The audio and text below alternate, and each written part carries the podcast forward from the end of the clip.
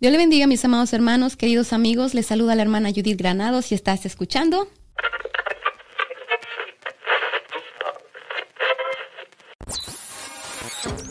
Radio Restauración.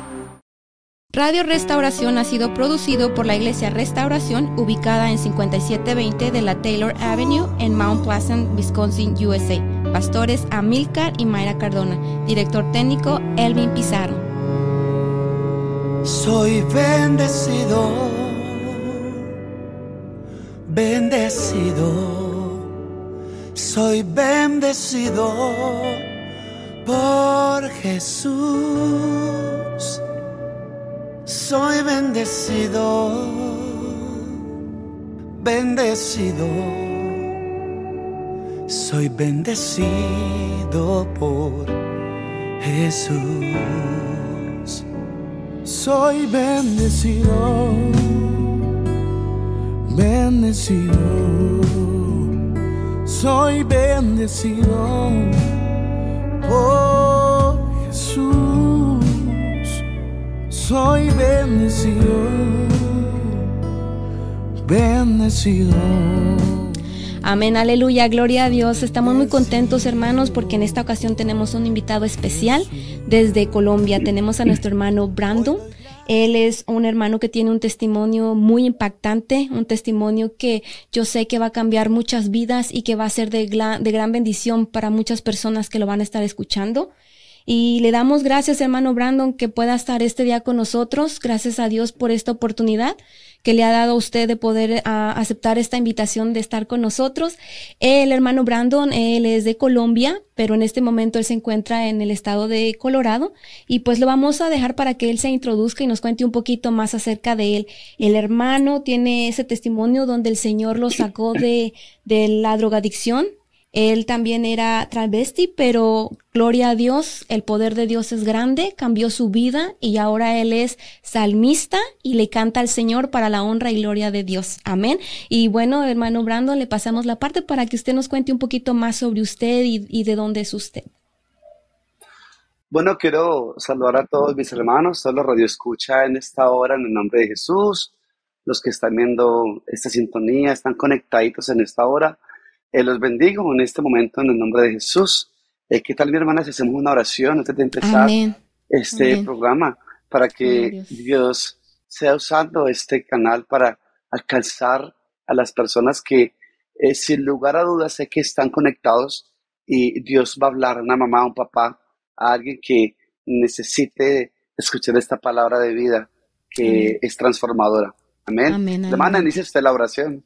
Amén, Señor. Te damos gracias, Padre Celestial, por esta oportunidad que tú nos has dado de estar aquí reunidos con nuestro hermano Brandon. Señor, te damos gracias porque sabemos, mi Dios, que tú te vas a manifestar grandemente, que tú vas a glorificarte, Señor, en cada vida, en cada radio escucha, en cada persona, Señor, que va a estar escuchando este testimonio de mi hermano Brandon, Señor, que tú has logrado, Señor, cambiar su vida, transformar su vida, Señor, y que tú la estás usando grandemente, Señor. Te damos gracias, Señor, por este programa, por este tiempo, Señor. Te damos gracias por la vida de mi hermano Brandon. Te pedimos, Señor, que tú lo sigas usando grandemente a donde quiera que él vaya, Señor.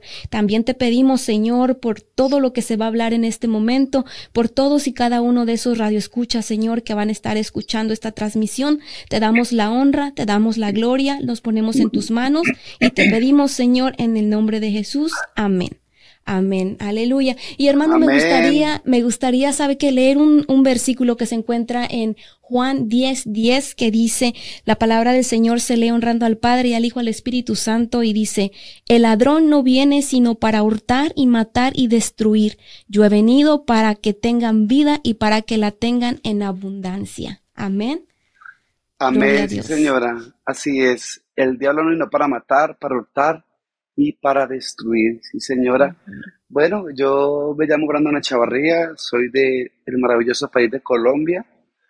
Por gracia y misericordia del Señor, estoy aquí en este maravilloso país, en los Estados Unidos, en el estado de Colorado, y visitando ciertos estados donde el Señor Jesús me ha permitido estar allá llevando esta palabra de poder transformadora. Amén. Y bueno, por su gracia, eh, Dios me ha permitido ser conferencista, Eh, también soy salmista por su gracia y misericordia, predicador. Después de esa vida tan triste que les estaré contando en este programa, donde el Señor me levantó, pero también lo que Dios ha hecho en mi vida. Amén, aleluya, gloria a Dios, hermano. Nos gustaría que nos comenzara a hablar eh, cómo fue su infancia, porque yo tengo entendido que desde ahí comenzó, bueno, usted tuvo una infancia muy difícil, una infancia muy dura. Eh, sabemos que usted fue abusado desde los cuatro añitos. Eso es algo terrible que podríamos pensar muchos, bueno, y bueno, ¿cómo pudo pasar eso si cuatro añitos es una edad donde nosotros, nuestros hijos pueden estar con sus padres, ¿verdad? Pero lamentablemente esto sucedió en su vida y nos gustaría saber que, nos gustaría que usted compartiera con nosotros un poquito sobre eso. Amén, sí, señor. Bueno, eh, antes de empezar a hablar de mi vida, yo sé que estamos en un país democrático donde eh, hay ciertas leyes y bueno, uno respeta, y en este caso yo respeto mucho a las personas que hacen parte de la comunidad LGBTIQ+. Ellos tienen unos derechos legales de hacer sus marchas, que los escuchen, de velar por sus derechos. Y, y nosotros como iglesia respetamos esto y de modo personal también yo lo respeto mucho a ellos y tengo amistades que estamos ahora evangelizándoles y han llegado mucho a los pies de Cristo, pero también eh, es bueno dejar claro de que como ellos tienen un derecho legal, eh, yo como iglesia del Señor Jesús tengo también un derecho no solamente legal, sino también celestial de ir por todo el mundo y predicar este evangelio. Entonces, eh, este programa no es para atacar a nadie, ni para que las personas se sientan censuradas, señaladas, sino eh, que este programa se hace con el fin de llevar una palabra de esperanza a, aquellas personas que hoy por hoy están sumergidas, como algún día me encontré yo, eh, en un mundo sin esperanza, eh, donde tenía muchas preguntas que nadie me las respondía, pero que llegó Jesús a tiempo, hace 13 años, y me rescató de aquel mundo donde el enemigo me tenía atado por el pecado engañado por una ideología y también me tenía enfermo de tantas cosas que practiqué, pero que su misericordia me alcanzó. Y como decía usted, hermana, eh, ahora yo fui abusado a los cuatro años, cuando tan solo era un infante, y no solamente a los cuatro años, también a los siete años. Pero sabe que también recibí abusos psicológicos de parte, tristemente, de mi padre, que fue uno de los autores, se puede decir, de generar ciertos trastornos que en mi primera etapa de desarrollo, que es la más importante del ser humano, se generó en mí ciertas conductas que yo no las pedía. Esto quiere decir de que pues a veces pensamos que nosotros nacemos con ciertas atracciones, inclinaciones, pero que realmente eh, comprobado, ¿no? Está comprobado por la ciencia, por la Escuela Americana de Pediatras, por la Escuela Americana de Psicología, que los seres humanos no nacen con ninguna conducta eh, o trastorno, para ser más claros, y, sino que se, y mucho menos lo eligen. Todo eso se va generando en la etapa más importante del ser humano, donde se forma el carácter del infante, y esta es la primera infancia, de los 0 a los 5 o 6 años, aproximadamente.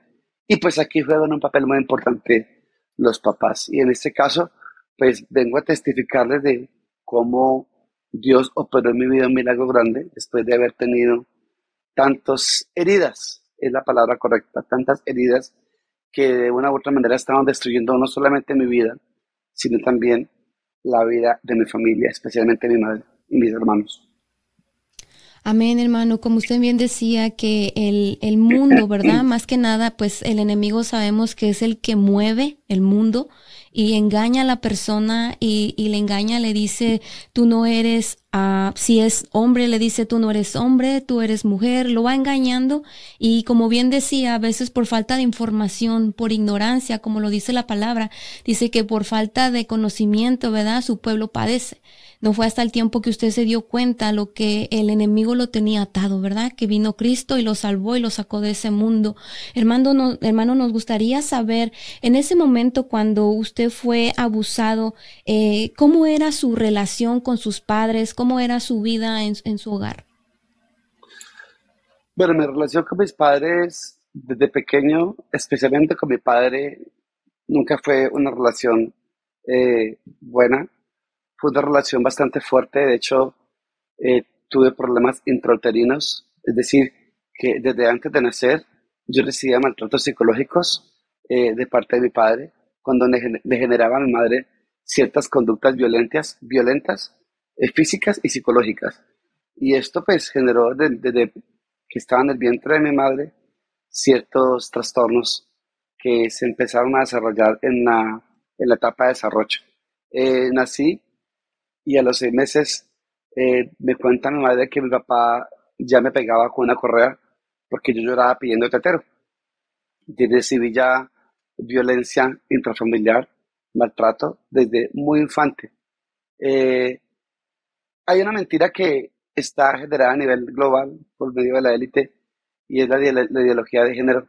Esa es la mentira que en vez de eh, solucionar los problemas de las personas, lo que está haciendo es más confusión en la raza humana. Y así me sentía yo, muy confundido, demasiado confundido. Incluso llegué hasta dudar a veces de la existencia de Dios, pese a que éramos un hogar, entre comillas, eh, que éramos cristianos. Y de ese tema me gustaría hablarles en, este programa, porque mm, es muy importante contarle a la gente lo que Dios ha hecho en mi vida, pero también hablarle a aquellos papás que tristemente piensan que hoy en día mm, tener en su casa su familia, eso es un hogar.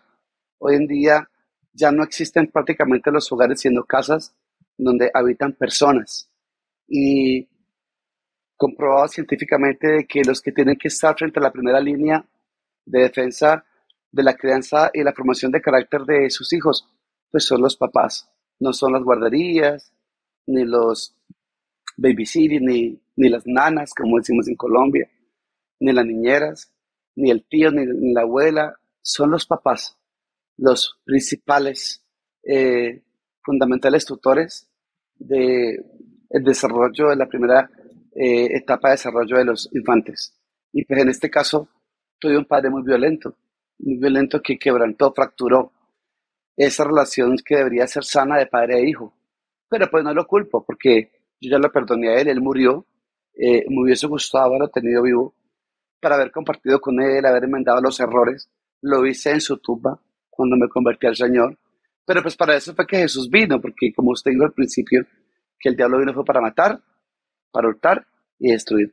Matar la humanidad, matar los sueños, matar las esperanzas, para robar su identidad, para robar sus familias y para destruir los hogares, para destruir las vidas de las personas, la salud. Pero dice también que Jesucristo vino a darnos vida y vida en abundancia. Y bueno, yo soy un privilegiado por este hombre tan maravilloso, este ser tan grande llamado Jesucristo. Amén, mi hermano.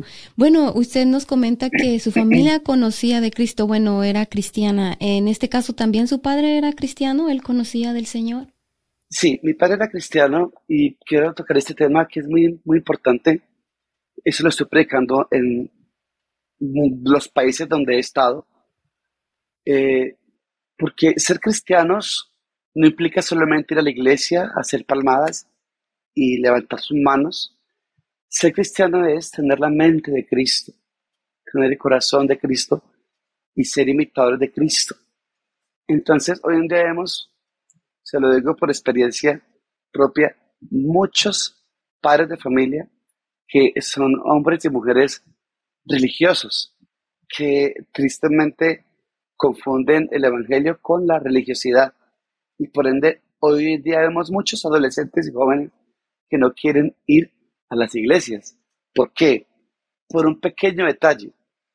Los padres son los, los hijos, perdón, los hijos somos las personas que tenemos esa capacidad, esa facilidad de ser psicoanalista con nuestros papás. Y eso es lo que los padres a veces no entienden. El respeto no se exige, el respeto se gana. El evangelio no se exige, el evangelio se provoca que la gente le den ganas. de ser cristianos. Quiero hacer un ejemplo y es que en el caso de nosotros, el mío, yo veía como mi, mi papá predicaba en los altares, cantaba muy bonito y en la iglesia lo amaban, a él lo amaban y el hermano fulano, no quiero manchar su honor, él murió, Dios sabe que eh, amo, amo a mi padre en este momento, me hubiese gustado tenerlo vivo, pero yo lo estoy tomando él como ejemplo, así como hoy, hoy que estudiaba la palabra, vi una cantidad de reyes después de David que hicieron muchas cosas malas y adoraron otros dioses, fueron malos ejemplos para sus hijos, ahí en la Biblia está, está plasmado todo esto, fueron muchos reyes.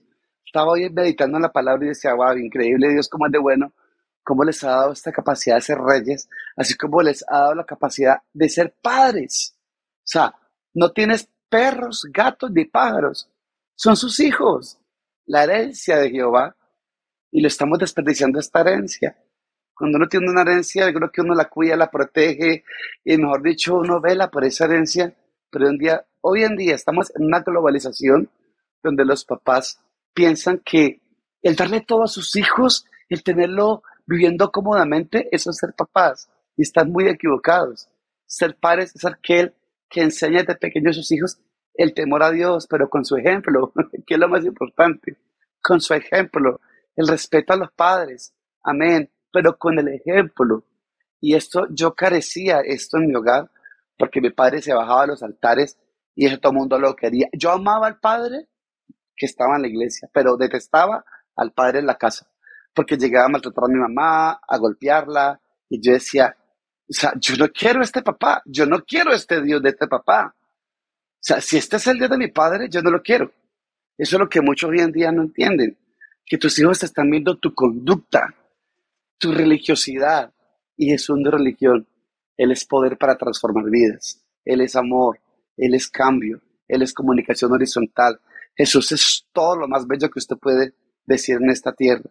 Y pues tristemente, eh, mi padre era una de estas personas. Él murió, pero gracias a Dios que en esa enfermedad él pidió perdón, se reivindicó. Pero yo en vida no lo perdoné porque yo ya era un travesti, yo ya era homosexual, yo ya era drogadicto, mi vida estaba totalmente deshecha. Incluso pensé que no había propósito para mí. Y eh, ahorita vamos a enseñarles unas fotos para que ustedes miren que realmente Dios es bueno, Dios es maravilloso. Creo que ustedes tienen fotos en el estudio para que ustedes las muestren, las enseñen de que Dios hace las cosas nuevas. Mire, el Señor no vino a juzgar a nadie, por eso yo a mi padre no lo juzgo. Y ahora yo entiendo de que él también pasó un proceso fuerte con, con mi abuelo y era una cadena que se estaba eh, repitiendo, o sea, una situación que se desencadenaba en cada generación. Y, pero hasta que llegó Cristo, y rompió todas esas cadenas de mi familia. A eso es que Jesús viene. Y gloria a Dios que ya hace tres años fui libre de esa condición, y, pero tristemente ya había un daño colateral, no solamente en mí, sino en mis hermanos que también tomaron malas decisiones. Amén, hermano. Mire, me da mucho gusto que tomó ese, ese punto de que su papá era cristiano y lo que hacía en, en, el altar y lo que hacía en casa, ¿verdad? Porque fíjese que muchas veces nosotros estamos viendo solamente con los ojos físicos y no vemos con los ojos espirituales. Vemos a, a los hermanos alabando, eh, claro, no todos y no estamos juzgando, pero los vemos alabar y, y los vemos este, todos emocionados y, sabe, y pensamos, oh, el Espíritu Santo y cómo ellos aman a Dios, pero realmente el que sabe el corazón es mismo Dios. Y muchas veces las iglesias lo que están tratando de hacer es eh, pues tener fama, tener este... Mm, todo lo, lo, lo, materialista, y pero no se enfocan en cómo son las vidas, en realmente que los, los hermanos o nuestros hijos, nosotros como padres, darnos cuenta que nuestros hijos realmente están yendo por el camino de Dios, como decía usted, que tengan ese temor de Dios, como dice la palabra, que ellos construyan su casa en la roca, que es Cristo, inculcarles que, que nosotros como padres no vamos a estar siempre con ellos, pero que Dios va a estar ahí y Él es el que los está viendo en todo momento, que tengan ese temor, pero a veces como padres, como iglesia, nos dejamos llevar por las emociones y no nos ponemos a a ver realmente el enfoque que es Cristo, que es la salvación realmente, que es lo más importante, que qué importa si hubieran dos o tres, pero que realmente estén eh, em, en esa roca, que conozcan al Señor realmente, que no nada más sea de que voy a la iglesia, alabo al Señor, pero cuando salgo, otra vez mi vida sigue siendo la misma, no hay ningún cambio. Lo, lo que pasa es que estamos tristemente viviendo en un, en un mundo donde eh, en las iglesias se está moviendo mucho, en muchas iglesias se mueve mucho el que dirán, o sea, el, el, la postura que como querer camuflar muchas cosas, pero que realmente estamos descuidando el ser, el ser, o sea, lo que somos realmente. Entonces, ahí me preguntan muchas personas cuando estoy en un avión, en un lugar, en un bus, tren, carro, en la calle, evangelizo a las personas y me dicen, ¿Cuál es la iglesia verdadera? Que la gente espera que yo siempre le diga, ah, yo me congrego. Pero resulta de que el Señor no dejó ningún rótulo como tal establecido. Él dejó una sola iglesia. Pero ¿cómo se conoce esta iglesia? Ahí está la clave. ¿Cómo se conoce esta iglesia? Entonces yo predico, estoy predicando mucho ahora porque por la gracia de Dios hice un máster, un técnico en psicopedagogía con énfasis en consejería para ayudar a identificar problemas y que la gente sane las heridas del pasado y ayudado a muchas personas. Estamos muy enfocados en, en hablar, Cristo viene, que el recibimiento del Espíritu Santo, que hay que hablar las lenguas, y eso está bien, eso está bien. Pero no es por las lenguas que usted va a conocer un verdadero cristiano, es por los frutos que usted está dando de un verdadero cambio. Entonces hay que tratar por el ser. Yo estuve dando una conferencia el domingo en Dallas sobre los trastornos del ser humano y el viernes estuve en una conferencia de la autopercepción. Hermana, salieron cosas así de la gente, la gente, o sea, fluían y la gente lloraba porque decían de esto hay que predicar y salieron personas con problemas de pornografía, de masturbación, de lesbianismo, que, que no sabían cómo confrontar y, y estamos muy enfocados en la parte espiritual y eso está bien, pero ¿y el ser? Nuestro temperamento, ¿Cómo podemos hacer para que nuestro carácter pueda ser uno bueno para poder dominar esos temperamentos o esas conductas que nos están alejando de Dios? Jesucristo viene pronto, está, el Señor viene pronto y está bien predicar que Cristo viene. Y hay que preparar la iglesia, hay que prepararnos como personas, pero no hablar del pecado como juzgando a las personas, sino vamos a identificar cuál es tu problema, en qué estás fallando para ayudarte. Y eso es muy importante que eh, identifiquemos estas áreas que de una u otra manera están afectando nuestra relación con Dios. Amén, hermano. Y volviendo al tema de cuando usted era pequeño, uh, ¿usted habló con sus padres, con su mamá acerca de esto? ¿Usted les dejó saber que esta persona lo estaba abusando? ¿Y, y en qué momento sucedía todo eso? No les decía nada a mis padres porque pues tristemente como era una familia disfuncional, no teníamos la capacidad de tener una comunicación horizontal. Por eso es tan importante que los padres en la primera infancia tengan esa confianza con sus hijos, que sus hijos aprendan a contarles sus cosas, a depender de sus padres, a confiar en sus padres, a que vean a sus padres unos verdaderos padres que puedan contar con ellos, que puedan ser su refugio. Y yo no encontraba eso especialmente en mi padre. Y mi madre, por ser una mujer abnegada, sumisa, sujeta, muy temerosa a Dios, ella se callaba todo lo que mi padre hacía porque ella le dolía y le daba eh, mucho susto, miedo que mi padre la fuera maltratar. Entonces ella todo esto lo callaba en silencio, pero sí le clamaba a Dios. Amén. Eh, pues qué triste, hermano, que su mamá, ¿verdad? Sufrió todo eso sola, ¿verdad? Bueno, el Señor estaba con ella porque ella siempre fue sumisa y yo creo que ella siempre cada día clamaba al Señor, ¿verdad? Y, vemos los resultados, como usted está diciendo, en, en los frutos. Amén. Los frutos ahí se nota en el cambio de vida, en el estilo de vida que la persona está llevando. No es el hecho de decir yo soy cristiano, voy a la iglesia, no sino en tu, en tu propia vida, eh, cómo tu vida tiene que tener un cambio. Amén. Y de ahí, hermano, entonces usted a los tres años, a los cuatro añitos que fue abusado, después a los siete, vuelve a, a la misma. La primera, la primera, la primera, episodio que tuve de violación fue con seducción infantil. O sea, la persona me tocaba, manoseaba y hacía cosas obscenas sin necesidad de llegar al punto de, de la penetración como tal.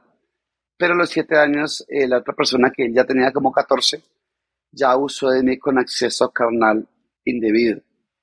Y se abusó muchas veces y me amenazaba con temas como, por ejemplo, si le cuentas a tu papá, mira cómo te pega él a ti, mira cómo, cómo maltrata a tu mamá, eh, te van a golpear mucho, bueno, en fin, se va a formar un problema y, y, bueno, muchas cosas.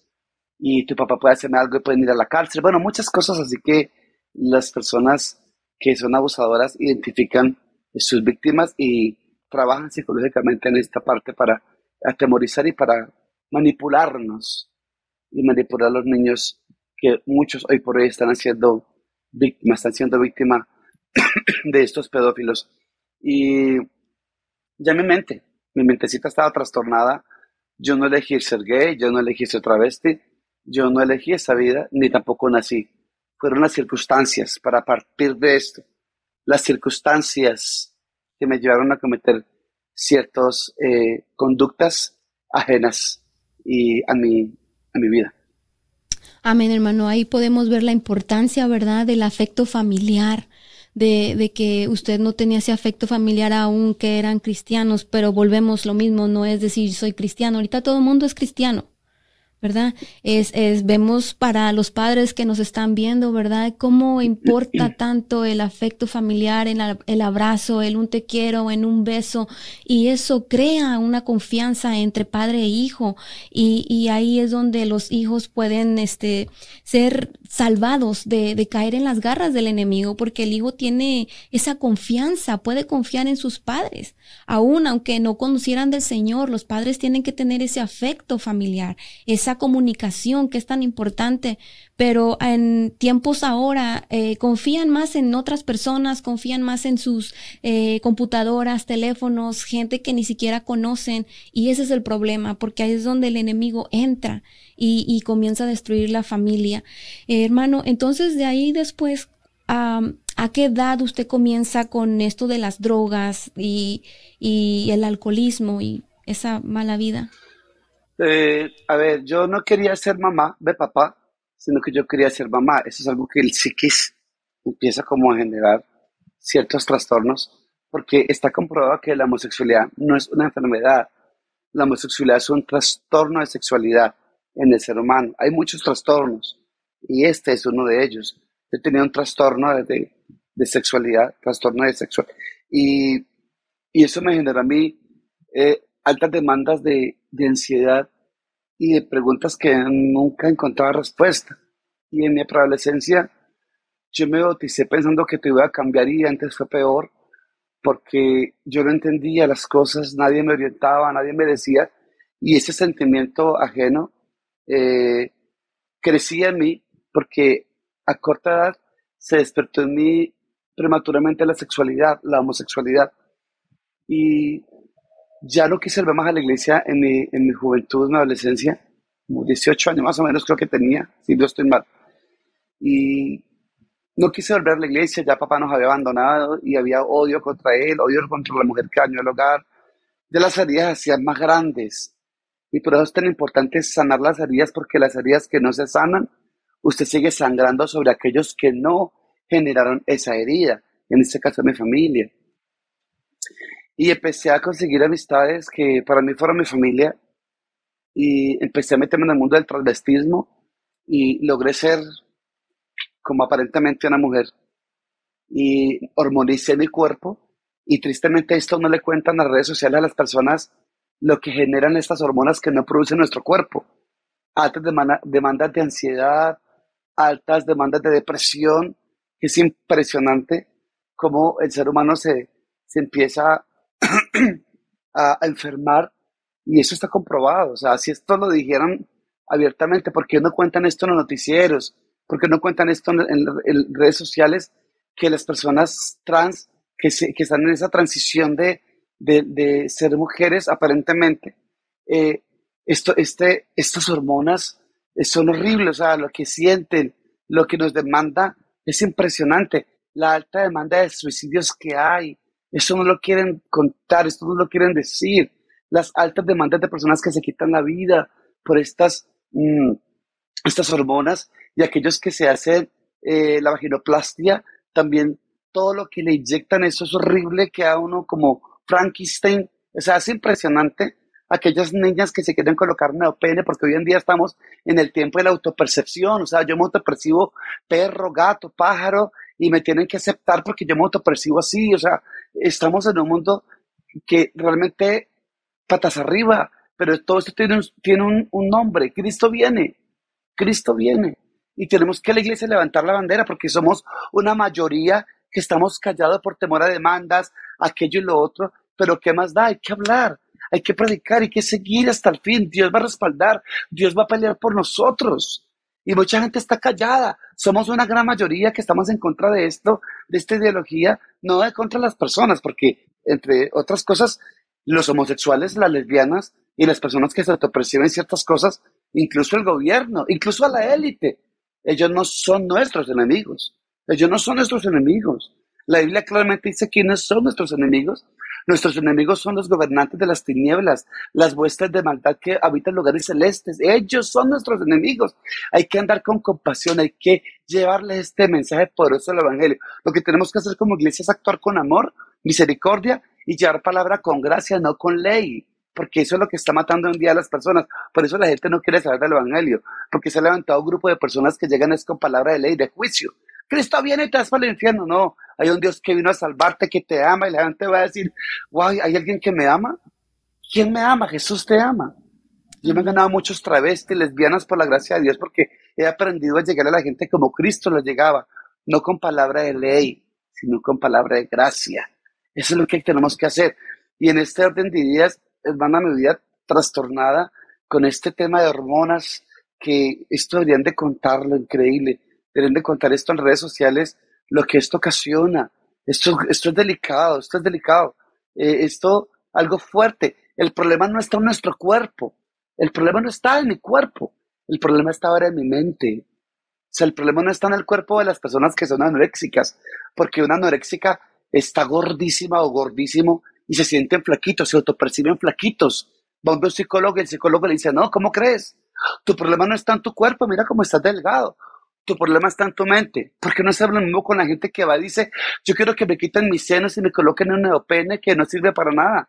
El médico debería decirle, qué pena, niña, Usted, su, su, problema no está en tu cuerpo, tu problema está en tu mente. Vamos a trabajar qué pasó en tu primera infancia. Pero ojo, no lo están haciendo porque respalda la ideología de género.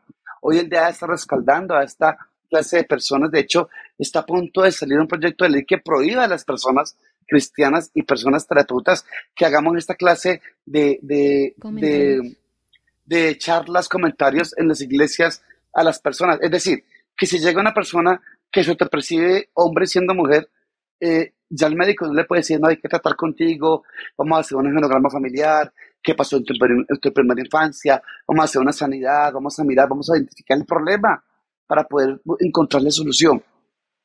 Ya hoy en día no, acéptate como tú eres, haz lo que quieras, es tu vida y te apoya el gobierno. Están matando a la gente, llevándole al precipicio y mucha gente se está quitando tristemente la vida. Pero aquí tenemos que ir a la iglesia, en el nombre de Jesús, actuar, tenemos que llegarle a las personas con esta palabra de poder. Por eso aquí más que estar hablando, Cristo viene, metámonos, llenemos del Espíritu Santo de Dios. Cuando tú le hables a alguien, que no seamos tan amantes a los altares, sino amantes a la gente en la calle, a las almas que se pierden en los, en los, andenes. Hay mucha gente amante a los altares, que de estar brillando en los altares. No, brillemos en, los, en las cárceles, brillemos en los hospitales, brillemos en los andenes. Hermana, vea, no me jacto, pero me encanta predicar a la gente y yo no me tengo subiendo videos porque a mí no me interesa la fama que la gente se dé cuenta. Ya lo que suben cuando predico en las iglesias, gloria a Dios. Pero hermano, lo importante es que esa alma sea salva. Hoy en día queremos brillar con luz propia y no es con nuestra luz propia, es con la luz de Cristo. Él, Amén. Él es el que tiene que brillar. Predicarle a la gente que usted vaya llena de la unción, llena de la unción del Espíritu Santo y yo sé que Dios te va a respaldar. Entonces hay que orar mucho por esas personas me volví un travesti, hormonicé mi cuerpo y todas esas demandas de, hormonas que me aplicaba me generaron una tremenda ansiedad. Y cuando hacía espectáculos, shows, todas estas cosas allá en Colombia, eh, empecé a consumir licor por, porque quería doblar los shows y, y hacerlos hasta más tarde. Y allí empecé a conocer el mundo de las drogas. No, me volví un farmacodependiente. Aquí vamos a mostrar unas fotos. Eh, me, me volví farmacodependiente. Mi rostro totalmente diferente. El pelo se me cayó. Fue algo impresionante. Pero, pero allí, allí es donde, a pesar de todo, Jesús está con uno. Porque no sé si ustedes recuerdan cuando estuvo Elías en la cueva. Mire que, mire que Dios le dijo, Elías, ¿qué haces aquí? No dijo, ¿qué haces allí? ¿Qué haces aquí? Allí estaba Jesús. Jesús estaba allí. Así como está- estaba con mi madre a pesar de la adversidad, a pesar de, incluso estaba conmigo allí guardando mi vida. Porque a veces la gente piensa que Dios lo abandona a uno. Uno es el que se aleja de Dios, pero dice que Él siempre está con sus brazos extendidos, con misericordia. Y allí estaba Él conmigo guardando mi vida, porque tenía un plan, un propósito conmigo, así como lo tienen alguien en esta hora que piensa que todo está perdido, por una mamá, un papá, que piensa que todo está perdido. No, hay esperanza, hay un propósito que Dios tiene para la vida de cada uno de ustedes, de cada uno de nosotros, los que están en- ahí en estudio, en sus casas, los que están escuchando en su carro, donde vayan. Hay un propósito eterno que Dios tiene para tu vida. Quizás el diablo te ha dicho, no se puede, no hay nada que hacer, porque Él es experto en mentir, pero no se olviden que Él ya está derrotado, Él es padre de mentira. El Señor lo entregó vencido en la cruz del Calvario y mientras que allá había, hay oportunidad. Y esa oportunidad fue la que Jesús me dio a mí en el momento de que 19 años, escuchen bien, 19 años aproximadamente perdido en transvestismo, homosexualismo, drogadicción, alcoholismo, brujería, hechicería, robaban la casa, me intentaron matar cuatro veces. Y no era porque yo fuera muy de buenas, no. La misericordia, alabo tu nombre, Padre de la Gloria, la misericordia de Jesús es mejor que la vida, por eso mis labios alaban a Dios. Y ahora, después de que el diablo me quiso matar, incluso desde antes de nacer, porque él sabía que Dios tiene propósitos, él sabe que Dios tiene propósitos con cada ser humano que nace, indistintamente por el problema que esté pasando, la situación, indistintamente donde estén sumergidos en el pecado, Dios tiene un propósito con cada uno de los seres humanos. Para eso fue que Él vino, porque su palabra dice que estando en forma de Dios, no estimó el ser igual a Dios, sino que se despojó a sí mismo. O sea, el mismo Dios se vistió de hombre. ¡Uh, aleluya, gloria a Dios. Y se hizo humano como nosotros y entró en nuestro tiempo en un pedacito de carne, aleluya, para salvarte a ti y para salvarme a mí.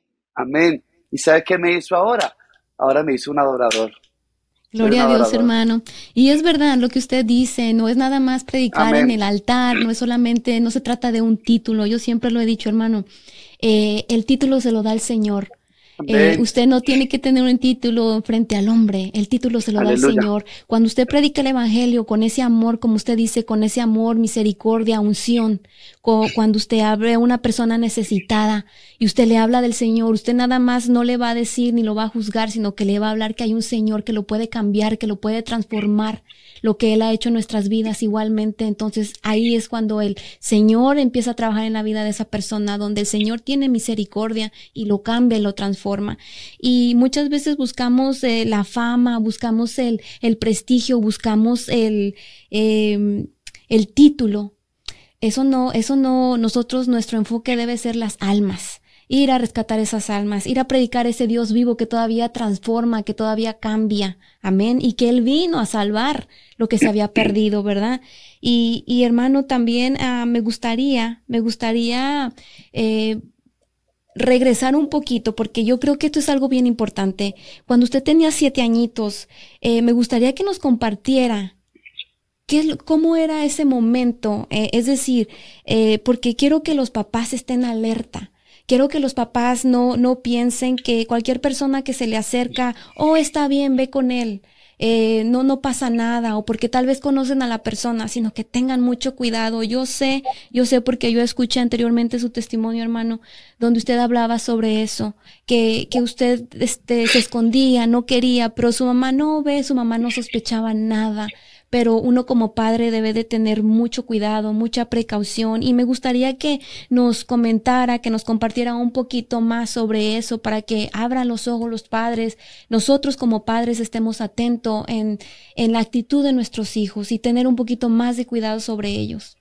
Sí, eh, gracias por tocar ese tema que es muy importante porque, como decía al principio, la etapa más importante del ser humano es la primera infancia, porque allí es donde se generan o se desarrollan muchos trastornos que a veces son ocasionados por eh, todas estas cosas que nos pasan cuando estamos tan solo siendo unos infantes.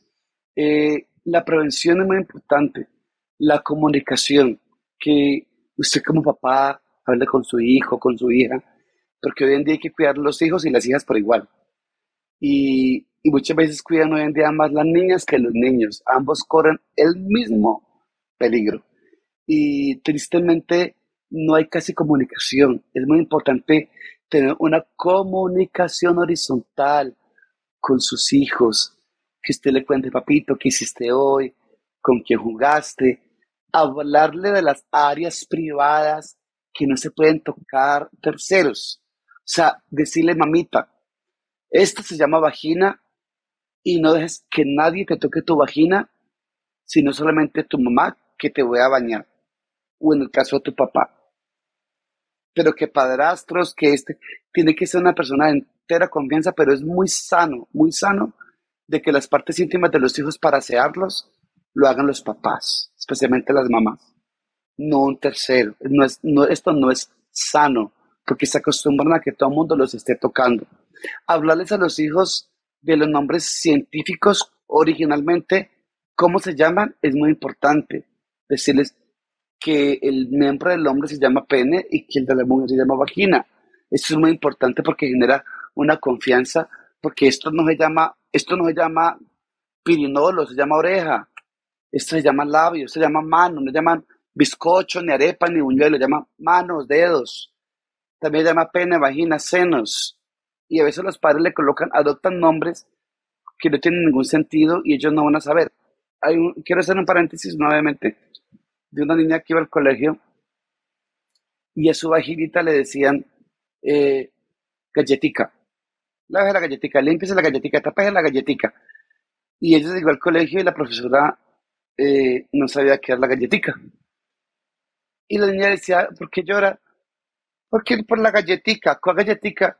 Mi galletica. Y decía, ¿pero qué pasa con tu galletica? Mi papito me cogió la galletica. Y ella no sabía qué era la galletica. Y después pues, yo no entendía y el último la niña le contó que el, el abuelito le lamía la galletica, se le, le, tocaba la galletica, que a toda hora ella decía, pero ¿qué es la galletica? ¿Dónde está la galletica? Y la niña le señaló la parte de abajo, que esa era su galletica. El abuelo, el abuelo le, lamía su parte eh, íntima y también le tocaba, la manoseaba a la niña. Afortunadamente nunca llegó a, a, a una penetración, nunca abusó de ella, pero ya que hay un abuso, o sea, no hubo un abuso con, con violento, pero eso es una violación porque está eh, invadiendo un espacio privado de la niña. Eso fue bien delicado. Entonces, tener mucho cuidado con quién va a dejar sus hijos. Tiene que ser una persona de su entera confianza y así todo, usted preguntarles quién los cargó, con quién hablaron, de qué hablaron, cómo los tocaron. Yo tengo, yo tengo aquí sobrinos pequeños y yo siempre le digo a mis, a mis hermanos, cuando ellos están conmigo jugando, Siempre, si yo sea su tío, pregúntele qué le dijo el tío, cómo lo trató su tío, eh, que si les respetó, todo eso, con, pregúntale que yo no me voy a enojar. Yo no me voy a enojar por eso. Porque ellos tienen que aprender de que yo soy el tío, pero que soy un ser humano. De que el profesor es el profesor, pero que es un ser humano. De que el abuelo es su abuelo, pero que es un ser humano. De que los, de que los eh, hermanos son seres humanos, los vecinos también son seres humanos. Entonces, que los hermanos de la iglesia son seres humanos, que los pastores son seres humanos. Entonces, es delicado el tema y aquí lo más importante, la prevención en casa.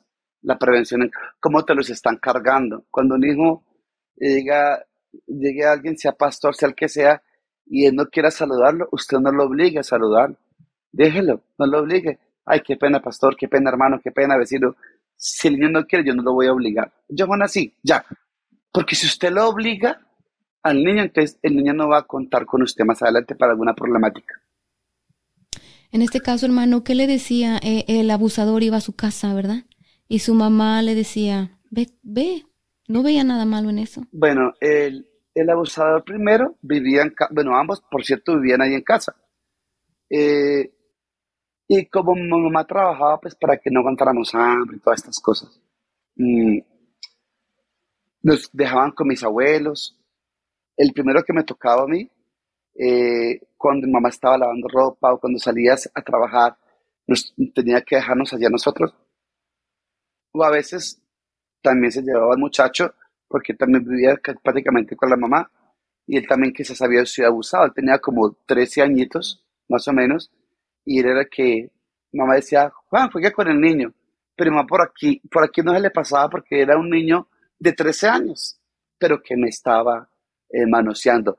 Pero mi mamá nunca tuvo la suspicacia o la malicia de preguntarme qué te hizo Juan, Juan te está tocando, y eso es lo que los padres deben de hacer. Siempre que exista el beneficio de la duda. Y a los siete años, el que me abusó, eh, también, él vivía ahí en, en la casa de mis abuelos, les habían alquilado un apartamento, pero todo se comunicaba. Y mi mamá trabajaba en la parte de adelante de la casa, que era muy grande, trabajaba delante de la casa y esta persona me hacía señas y me empezó a tocar, a tocar y cuando mis abuelos, mi abuela hacía para el culto, mi abuelo estaba tomando, él me llevaba para el baño, me metía en el baño y allá me abusaba. Y me decía que no dijera nada. Y pues mi mamá trabajando pensaba que como estaba en casa estábamos seguros y pensaba ella, pensaba que estaba jugando con esa otra persona. Amén. Y, sabemos, ¿verdad?, que los abusadores no eran, bueno, digamos, eran jóvenes, no eran ya personas muy mayores. Entonces, para que los padres, ¿verdad?, tengamos eso en cuenta y tengamos cuidado, como dice usted, bueno, hermanos, somos humanos, pastores, este, evangelistas, somos humanos. Hay que tener cuidado, hay que tener un poquito de desconfianza, ¿verdad?, para que proteger a nuestros hijos, para que nada, no demos entrada al enemigo y, y el enemigo destruya la vida de nuestros hijos, ¿verdad?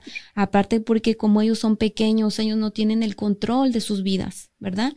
Eh, hermano, y entonces usted llega a esta vida de, de drogadicción, de, de, alcoholismo, de todo esto. ¿Qué es lo que sucede después? ¿Cuál es el momento en que usted ah, decide cambiar o en el momento que Dios lo saca de, de ese lugar? Pues nosotros los seres humanos, ningún ser humano tiene la capacidad de elegir buscar a Dios, ningún ser humano. Porque, como dice la escritura, por cuanto todos pecaron, estábamos destituidos de la gloria de Dios. O sea, ningún ser humano dice, porque yo he escuchado, no, es que yo quise buscar de Dios. No, el Señor te buscó y tocó tu corazón. Él te encontró, Él te inquietó. Pero que uno haya elegido por sí mismo, no. El pecado del hombre no permite, siempre te va a alejar de Dios, sino que Dios usa ciertos métodos para, alcanzarte, para llegarte, para salvarte. Y en el caso mío fue la muerte. Eh, mamá oraba mucho por mí, oraba mucho, pero ella empezó a hacer un trabajo muy importante, que fue de no juzgarme, de no señalarme, de no cuestionarme, de, que el tema principal de nuestra conversación no fuera la homosexualidad. Ella empezó a hacer dar ganas a nosotros de Cristo, porque a pesar de todo ella empezó, ella perdonó a mi papá y perdonó a la mujer que dañó el hogar, nos enseñó el perdón. O sea, es que esto es ser un hijo de Dios. Perdonar no es sufrir mal de Alzheimer. Perdonar es recordar sin dolor. Y ella nos enseñó que perdonando Dios iba a romper las cadenas que nos ataban. A veces, ¿sabe por qué las enfermedades, hermanos? ¿Sabe por qué a veces de nuestra ruina financiera, espiritual? Porque a veces hay rencor en nuestro corazón y no hemos perdonado. Y esto no nos deja avanzar. Dice la Biblia, perdona para que yo les perdone. Palabra más, palabra menos, así dice. Entonces, ella empezó a perdonar y ella empezó a romper cadenas también. Cuando ella me veía drogado, borracho, ella me abrazaba. Y ella me decía, hijo, decía, Señor, yo no estoy abrazando a un drogadicto, no estoy abrazando a un homosexual, yo no estoy abrazando un travesti, ni estoy abrazando, Señor, un alcohólico. Y levantaba mis manos con las de decía, Señor, estoy abrazando a un adorador, estoy abrazando a un predicador, estoy abrazando a un hombre en victoria. Y sé que la victoria tú me la vas a dar, Señor. Y yo me, me hacía llorar, porque es que la fe no es solamente creer, sino creer con violencia, ser atrevidos. Amén. Y ella creía atrevidamente que Dios lo iba a hacer. Amén. Ella creía, o sea, tenía la certeza que Dios lo iba a hacer. Aquí la fe no es viendo, aquí la fe es esperando que Dios lo va a hacer. Y ya lo decretaba, ya lo hacía en muchas ocasiones y esto empezó a generarme una confianza en contarle mis cosas. De hecho, cuando yo tenía rupturas sentimentales con hombres y yo le contaba a ella que ella me había borracho y todo, ella me abrazaba y me decía, mi hijo, tranquilo que hay un Dios que sí lo ama, tranquilo que hay un Dios que sí le va, va a organizar su situación sentimental. Pero ella sabía que mi relación sentimental la mejor iba a ser con el Señor, que le iba a tomar control de mis sentimientos. En cambio, hay padres que dicen, eso le pasa por estar en esa vida pecaminosa, por eso el diablo lo tiene como lo tiene. No, ya no, ella sabía que Dios era el que iba a hacer la obra, no ella. ¿Sabe qué entendía? ¿Sabe qué entendía ella? Que dice la palabra de Dios que el amor cubre multitud de pecados. Entonces ya actuaba con amor. Amén, hermano, qué bonito y es algo, un consejo también para los padres, ¿verdad? Y la palabra lo habla, ¿verdad? Que nosotros declaremos palabras de bendición, palabras poderosas, porque las palabras tienen mucho poder y sobre todo cuando vienen de los padres a los hijos. Eh, como dice usted, muchas veces los padres se desesperan y maldicen a sus hijos sin darse cuenta que esas palabras un día se van a convertir en verdad, en realidad. Son nosotros hay que hablar con ese amor y ver y vivir como si fuera, dice la palabra. Hay padres que cuando sus hijos se apartan del Señor y no quieren volver al Señor por X o Y motivo, los maldicen. Y no es que la palabra maldición no es que usted diga la palabra como tal, sino que pronto le dicen, por no volver al Señor, por no estar en la iglesia, te va a pasar esto, esto, esto y esto y esto, te voy a ver en esto, esto y esto. Y eso les pasa porque usted le decretó eso, porque dice la palabra de Dios que lo malo no es lo que entra en la boca del hombre, sino lo que sale del corazón del hombre y a veces atamos nuestra familia con nuestras palabras. Tenemos que tener mucho cuidado con eso. Hay que decretar las cosas por fe buenas, positivas en todo momento. Si usted está enfermo, ay, estoy más enfermo. No, yo soy sano. En el nombre de Jesús soy sano. Así esté muriendo, soy sano. eso es tener, eso es creerle. Adiós. Fe. Amén, hermano. Y también la palabra nos habla, ¿verdad? Nos dice que el poder de la vida y la muerte está en la lengua. ¿Verdad? O sea, nosotros podemos matar a una persona con nuestras palabras o darle vida o darle ánimo. ¿Verdad? Tenemos que tomar mucho en cuenta eso porque como decíamos, somos humanos, eh, somos cristianos, cristianos, somos humanos, pero tenemos que mm, ver lo que hablamos a nuestros hijos o hablamos a, a cualquier persona. Tenemos que ser de bendición y no, no de maldición. Amén.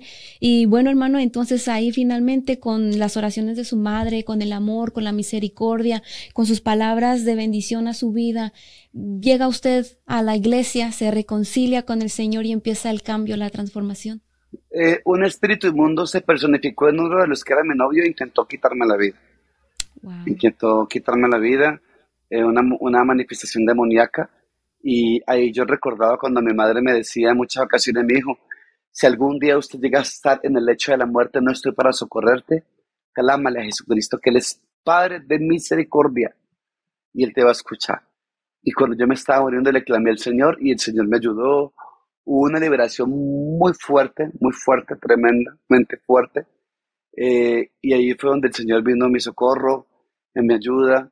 Eh, mi mamá me invitó a la iglesia.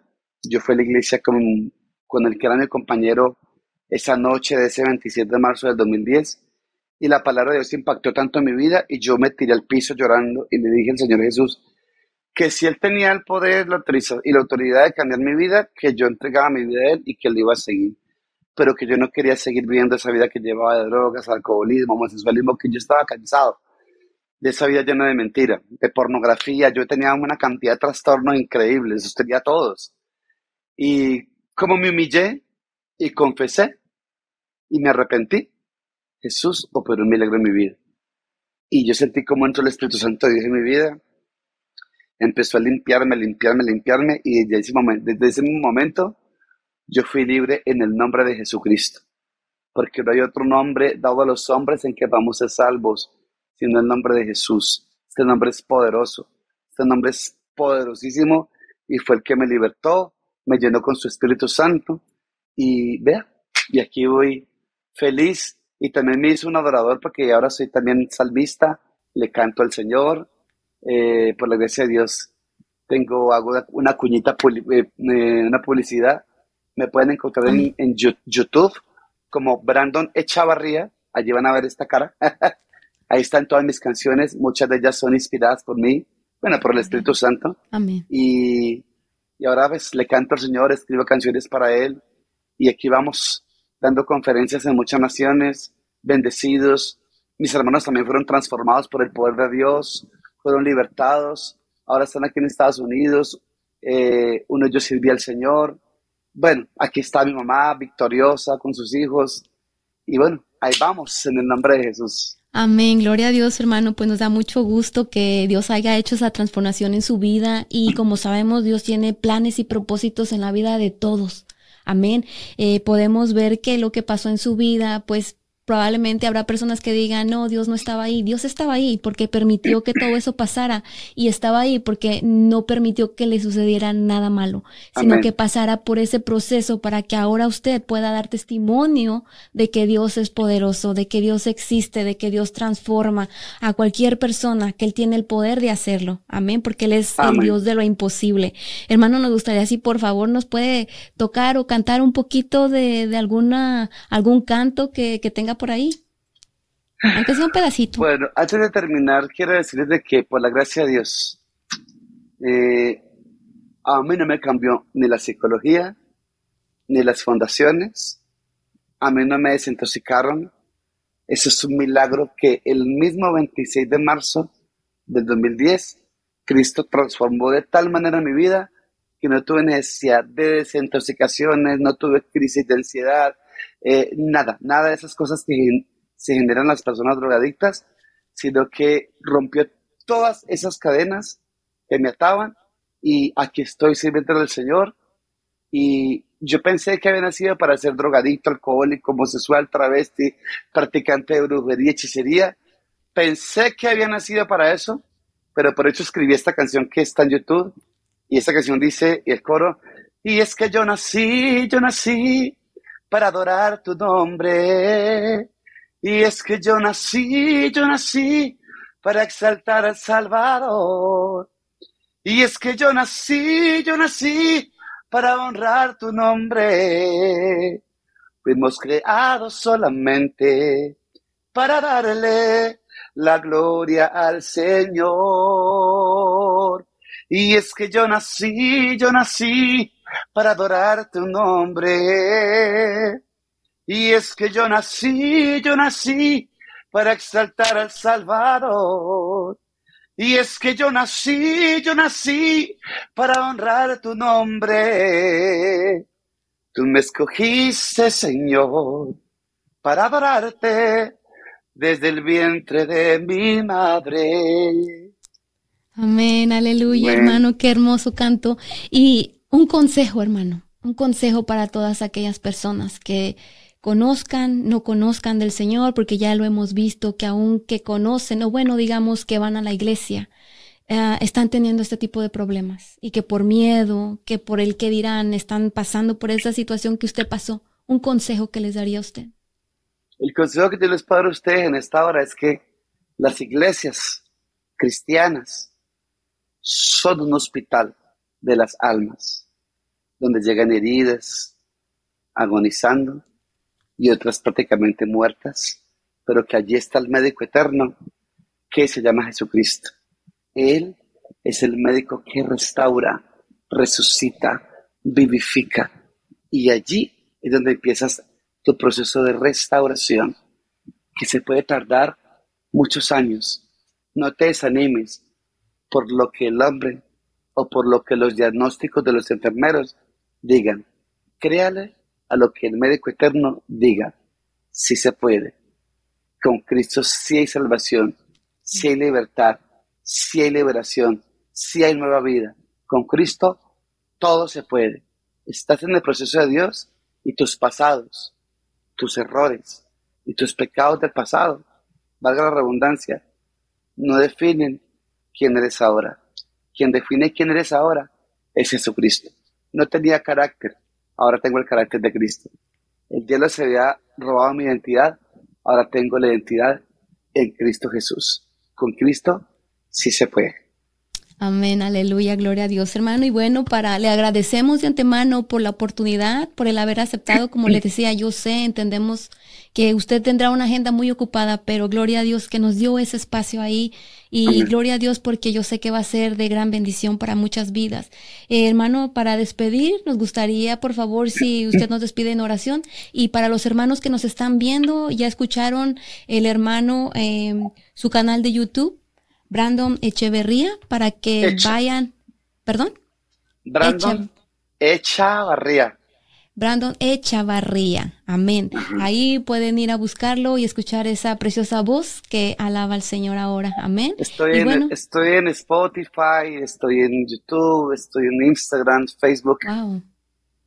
Ok, bueno. Ahí van a ver, ahí, tengo unas conferencias también, unas charlas, prédicas. Oh, gloria a Dios, hermano. Bueno, ya lo escucharon eh, de su propia voz. Él tiene varias redes sociales y lo pueden buscar para que consigan material. Ahí yo sé que es un material de bendición. Amén. Y hermano, bueno, pues si nos puede despedir con una oración. Amén. Vamos a darle el Señor para que el Señor sea tomando control de cada una de las personas. Amado Padre, te pedimos en esta hora, en el nombre de Jesús, levanto mis manos como señal de victoria, Señor. Y sé que esta palabra, Señor, va a ser metástasis Señor, en el alma de alguien, Señor, en la mente de alguien, Señor. Te presento cada familia, te presento cada infante, te presento cada joven, cada adolescente, Señor. Cada papá, cada mamá, Señor. A todos aquellos que estamos en este proceso lindo contigo, Señor. Que usted sea, Señor, bendiciendo cada una de nuestras vidas, Señor.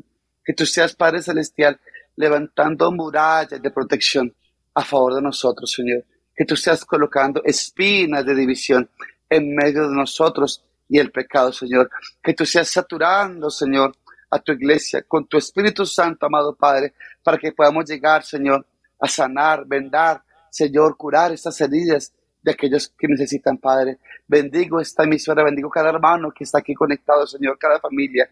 Los bendigo en el nombre de Jesús, Padre Celestial, y te damos gracias por esta oportunidad que tú nos diste en esta hora de poder compartir, Señor, estas cosas grandes, Señor, que has hecho conmigo, Padre Celestial, porque tú eres grande, tú eres poderoso y tú eres misericordioso. Alabo tu nombre, Jesús de Nazaret, en esta hora, en el nombre de Jesús. Amén y amén. Bendiciones para todos. Amén. Pues ya lo vieron, hermanos. Aquí el hermano Brandon, ¿verdad? Vemos cómo el Señor transformó su vida y así también Él puede transformar la suya también. Si el Señor lo hizo con Él, también lo puede hacer en su vida. Amén. Y bueno, nos despedimos, hermanos, amigos que nos están sintonizando. Esto fue Radio Restauración. Bendecido, soy bendecido por Jesús. Soy bendecido, bendecido, soy bendecido por Jesús. Soy bendecido, bendecido, soy bendecido por Jesús. Soy bendecido, bendecido, soy bendecido por Jesús. Hoy doy gracias por su fidelidad y por su amor inmerecido que por su sangre mi vida cambió. Hoy oh, por su nombre vida eterna nos dio.